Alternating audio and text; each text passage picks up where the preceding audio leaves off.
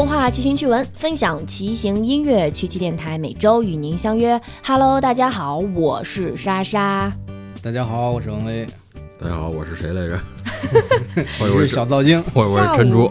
下午录节目有点困哈，有点精神，不像那天早上那么抖。两个摘开来录，这样呢，大家就是想听提问呢，就可以直接来听自己的提问回答；然后想听干货的，就能直奔主题听干货了，就不用像以前一样每次等个五分钟、十分钟，我们还在说听众提问的环节。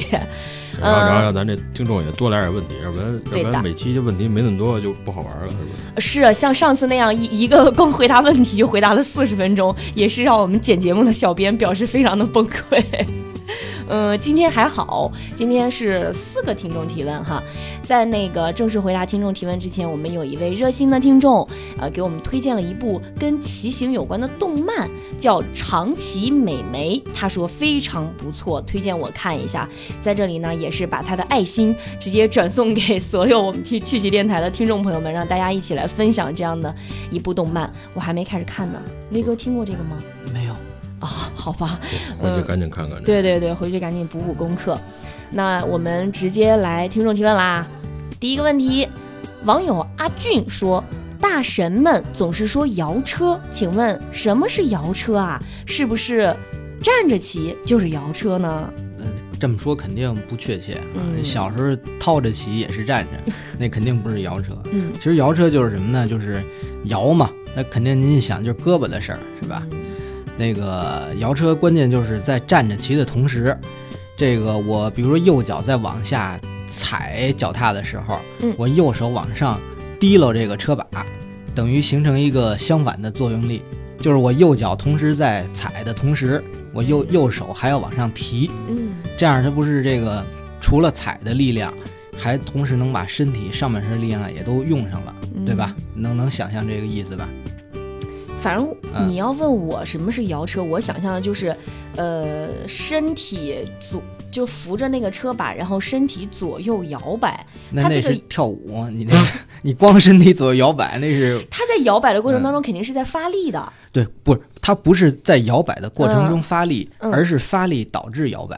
咱必须得把这个逻辑关系。一起摇啊 摇啊摇 啊摇。就是，总之就是你右脚踩，那右手就是提拉车把。那左脚踩，那左手就是提拉车把，等于是这么一个关系，等于就是把手和上半身的力量也同时作用到这个向前发力做功这上边来，嗯，等于这样。但是在完成你刚刚说到的这一系列动作的过程当中，就势必会导致他身体是左右摇摆的。对，因为这个手一边提拉车把的同时，那肯定这车就会左右的摆起来，是吧？但身体为了保持平衡。对，已经看起来呢，就好像您这两只手在摇着这车把一样。嗯，你一般就还是推荐大家看《飙速宅男》，里边有一个大神摇车摇的咵，对，都摇的都贴地了。对对，其实其实摇车，你光看是身子动起来，但是它有一个要点是你的脑袋基本上是保持不动的，就是你身子在底下来回水蛇一样来回怎么着都无所谓，你脑袋永远是在这个相对静止的中间的这个位置。如果要不信呢，车车友朋友不信你。就试试你摇车的同时，你摇头晃脑，你试一下，别试，是不是 咣当就倒了？啊，也就摇第二，就是第二下的时候，肯定就满满点金星了，就。好，这是阿俊的提问。然后我们来说第二个，刘印他说：“请问两位老师和美女主持，阿格隆十八这个牌子的公路车怎么样？哪款车的性价比比较高呢？我没有骑过公路，但是我想直接直接买一辆破风车，会不会上手难度比较大呢？同时，我也想了解一下这个牌子的铁三车怎么样？平时骑这种车可以吗？谢谢。”啊，这问题一下还挺挺复杂，一一大一大堆。对。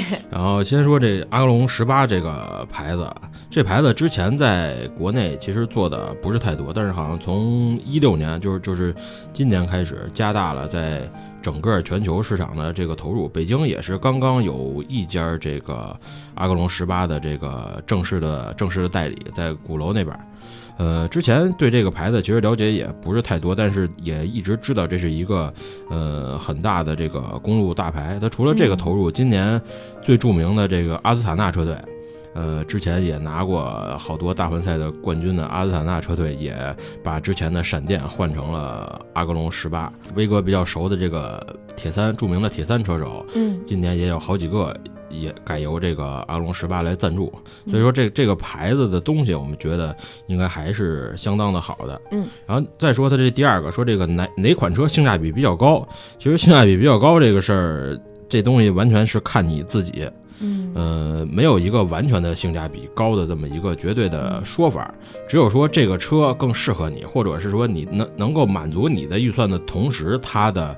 性能是最最最均衡、最好的、最适合你的，只有最适合这么这么一说，没有真正的性价比高低。你说你预算十万，它那个有一万的，肯定肯定是这个价特别好，但是性就不一定符合这个要求了。商品世界吧，有一个恒定的原理啊，就是价这个性价比随价格提高而降低。嗯，您要说性价比高，肯定是最便宜的东西性价比最高。嗯，越贵的东西性价比肯定是越低的。嗯。对，而且而且这这东西的那个那叫什么三角函数那个曲线是是直线上升的，就是你越贵，你的性价比就是低的，就是越越夸张。对对对，嗯，而且它这个给一个牌子，直接让你问问你哪款车性价比比较高，好像这可以选择的范围也太宽泛了哈。是的，这位朋友，如果比方说有中意的哪几款？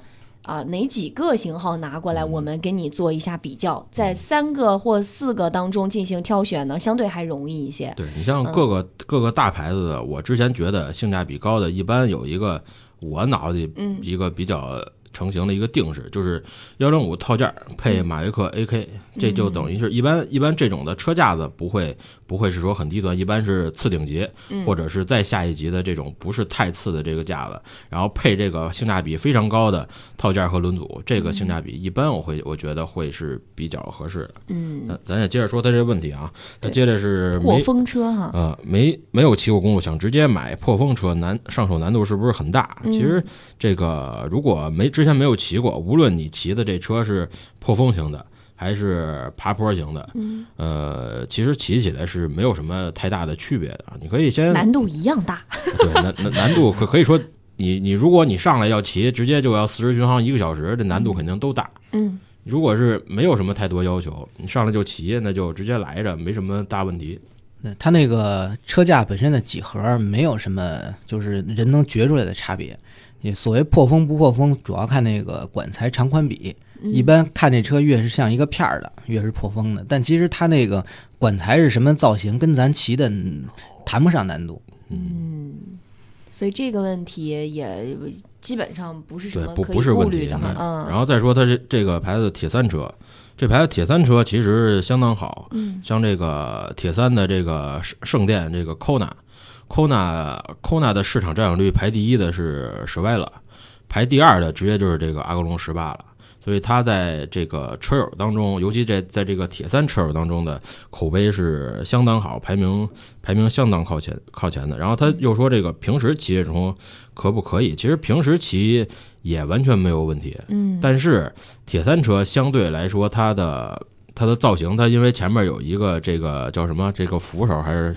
休息把啊，有一个休息把，它一般的变速的机制一般是在这休息把上边，呃，而刹车是在旁边的那个正常的那个两个牛角上边。你你如果骑起来，你把手放在休息把上时候，基本上就不能刹车。哦，所以对于城城市路况，你如果骑一个一个标准的铁三车，还是有一些不方便。但如果你说你平常不怎么变速，嗯，就就就扶着这个普通的牛夹牛牛角把这么两个搁在刹车那块儿也骑，问题也不太大，嗯，就是看你是怎么个要求。如果是平常真是平常代步的话，骑这个可能不是那么的那么方便，那么舒那么舒服。大材小用啊。可有有一点儿，而且你说你穿身西服骑这个，腰趴的都快塌下了，那么着骑这个也不太也不太舒坦，我觉得挺酷的，对，显得非常特立独行哈。这是第二位刘印的一连串提问，我们都解决了。那接下来第三个提问，他叫庆，他说我的挑战者六百偶尔坐垫的部位有声响，好像是弓的位置，正常吗？只在上下车座的时候会有声音，正常骑行的时候没有。然后他还说了他的体重是九十五公斤，希望两位老师能够给讲解一下。他可能先提了这个问题，然后我们没有及时回答他，他又自己去车店找了一下原因。他去车店呢，车店帮他擦了一下坐管和立管的内侧，好像不太管用。然后他又上网查了一下，说是坐垫夹器的部分进了沙土。坐管夹的部分呢，又没有松动。这个吧，肯定不是坐管和立管内侧的问题，因为那个里边儿要是松动的话，不是这个声儿，嗯，而且不是这个现象。坐管和立管那块很难说出现问题，因为它外边那个管儿一般是工业的标准尺寸，你坐管也是工业标准尺寸，所以说里边的缝隙其实应该是特别小的。嗯，而且这位大哥的体重，如果那个是没拧紧的话，一下就下去了，不会出声，直接下去。我我也下去过，是吗？有这个体会。然后呢，坐管夹部分松没松动，你不可能是说人自己觉出来的啊。这个你看肯定看不出来。我建议呢，首先把坐管夹这部分紧紧，再紧紧啊。这个有，我觉得较小的可能性是这儿的问题，较大的可能性是这个做工，做工和坐垫儿底下。做工是哪个地方？就车座底下有俩那个。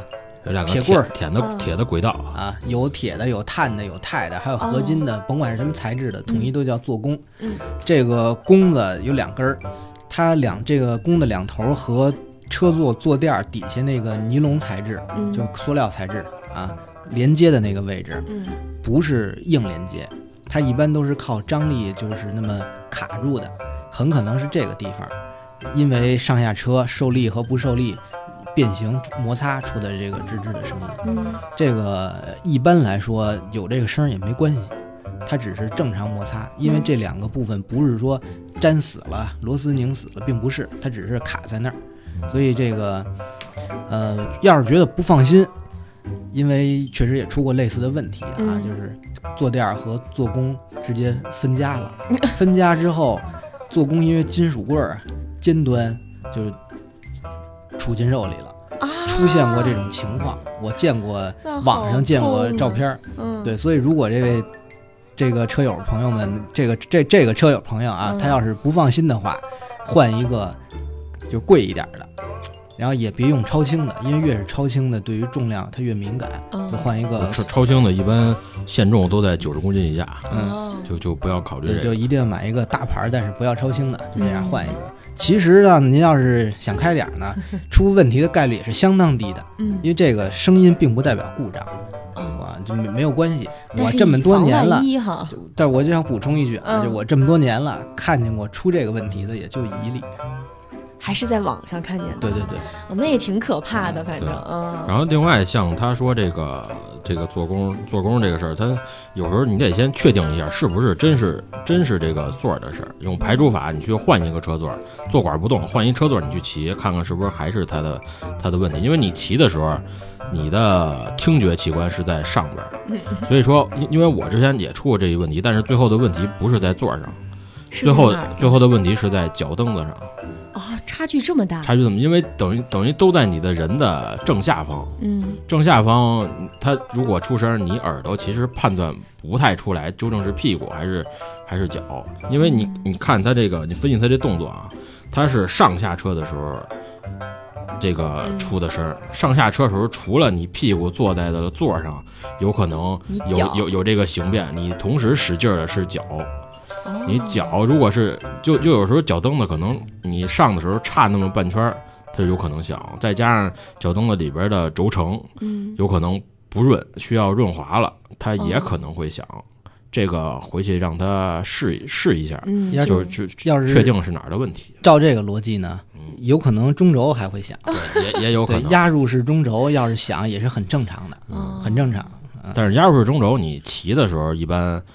一一般也响对不一使会劲就不会是上下车时候对响，所以嗯所以让他先排排除先把这个坐垫的问题排除了。我觉得坐垫有很大的几率出问题，但是也有一定几率不是坐垫的问题。是脚踏是吧？对，有一次我们我家领导出去骑车，嗯就是老听着觉得那个扎皮蹭圈，嗯老听扎皮蹭圈的声音，嗯觉得车特别沉，都骑不动了，嗯就必须得下车检修。嗯，结果反复检查，发现哪儿都没问题，最后发现是那个骑行裤蹭车座儿的声音，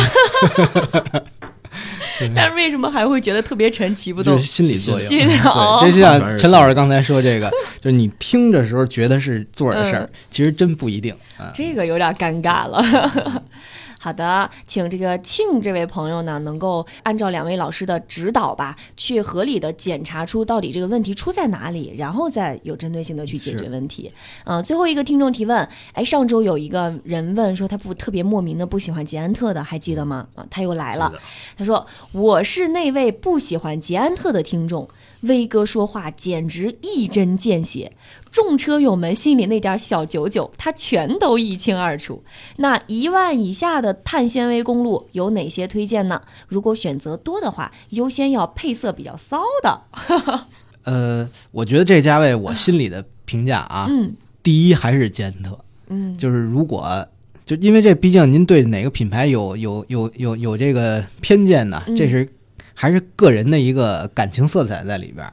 嗯，但是以我一个已经这个心态扳正的人来说啊，这个价位，我觉得第一还是捷安特，嗯。第二是美利达。啊，。你这你这心态算扳正，你是之嗯。之前拿舍外乐换的捷安特，但我现在已经心态正过来了。那，现在骑回捷安特还能行？没问题啊。我觉得他就后来出那个水平上管，嗯，然后那个字体变成那个，嗯小字母那个圆的这个，对对，我觉得那可好了，主要是挣钱太少，要不然我肯定买一辆。你们这都什么心态？然后咱再接着说啊，嗯然后第三个就是那 Cube，嗯我觉得这三个品牌在这个价位里还可以。啊，你说了前前面捷安特还有什么？美利达，哦，嗯，第三 Cube，我觉得就这三个，哦还是因为您都说了不喜欢捷安特，您还优先推荐捷安特呀？那咱必须我得保持我这个客观中立，啊对吧？你不能说说说大家就误会了，以为我对捷安特有什么看法，其实没有啊。像他这个，我觉得 Cube 可能他也不不喜欢，为什么呀？因为 Cube 的外号叫德国捷安特，嗯 在德国的地位和捷安特一样。那他是不是？只能选美利达了我？觉得还是美，像美利达新的这种斯特拉的各种系列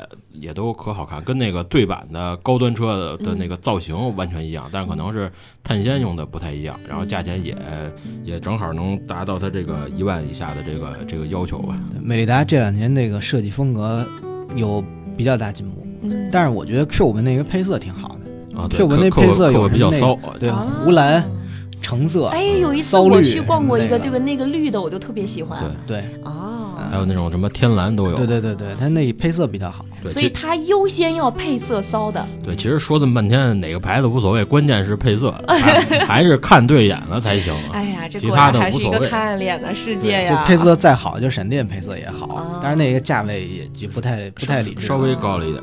行，啊，好吧，那今天的四个听众提问我们的姐姐啦。那这一期的这个，我们给这个板块起个名字吧。呃，集这个众多网友的智慧吧，让网友帮我们以后给这个听众提问的小板块起一个好听的名字，好不好？